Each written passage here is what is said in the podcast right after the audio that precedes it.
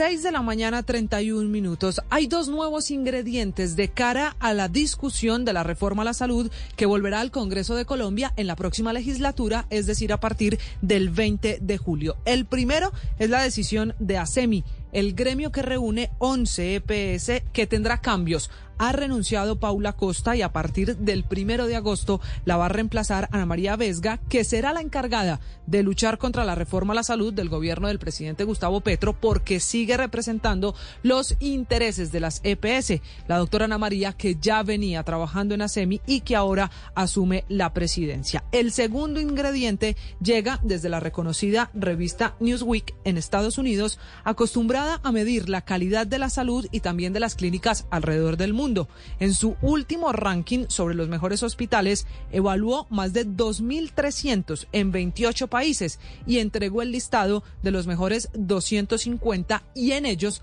la noticia para Colombia es que hay 50 clínicas y hospitales de nuestro país, lo que demuestra que el sistema de salud no es el peor del mundo y que si bien necesita ajustarse, no necesariamente se debe cambiar, se debe empezar uno desde cero. El mejor evaluado en Colombia es el Hospital Universitario Fundación Valle de Lili en el lugar 162 de 250, que es a su vez el cuarto hospital de América Latina en este escalafón el top 3 del mundo es con todas clínicas en Estados Unidos. Además de la clínica Valle de Lili en Cali, también aparecen en este escalafón de la revista norteamericana la Fundación Santa Fe de Bogotá el Hospital Paulo Tobón Uribe de Medellín, el Hospital San Vicente Fundación también en la capital paisa, el Hospital Universitario San Ignacio en la capital del país, la Clínica del Country en Bogotá y el Centro Médico Invanaco en Cali, lo que significa que son 50 clínicas y hospitales en este ranking internacional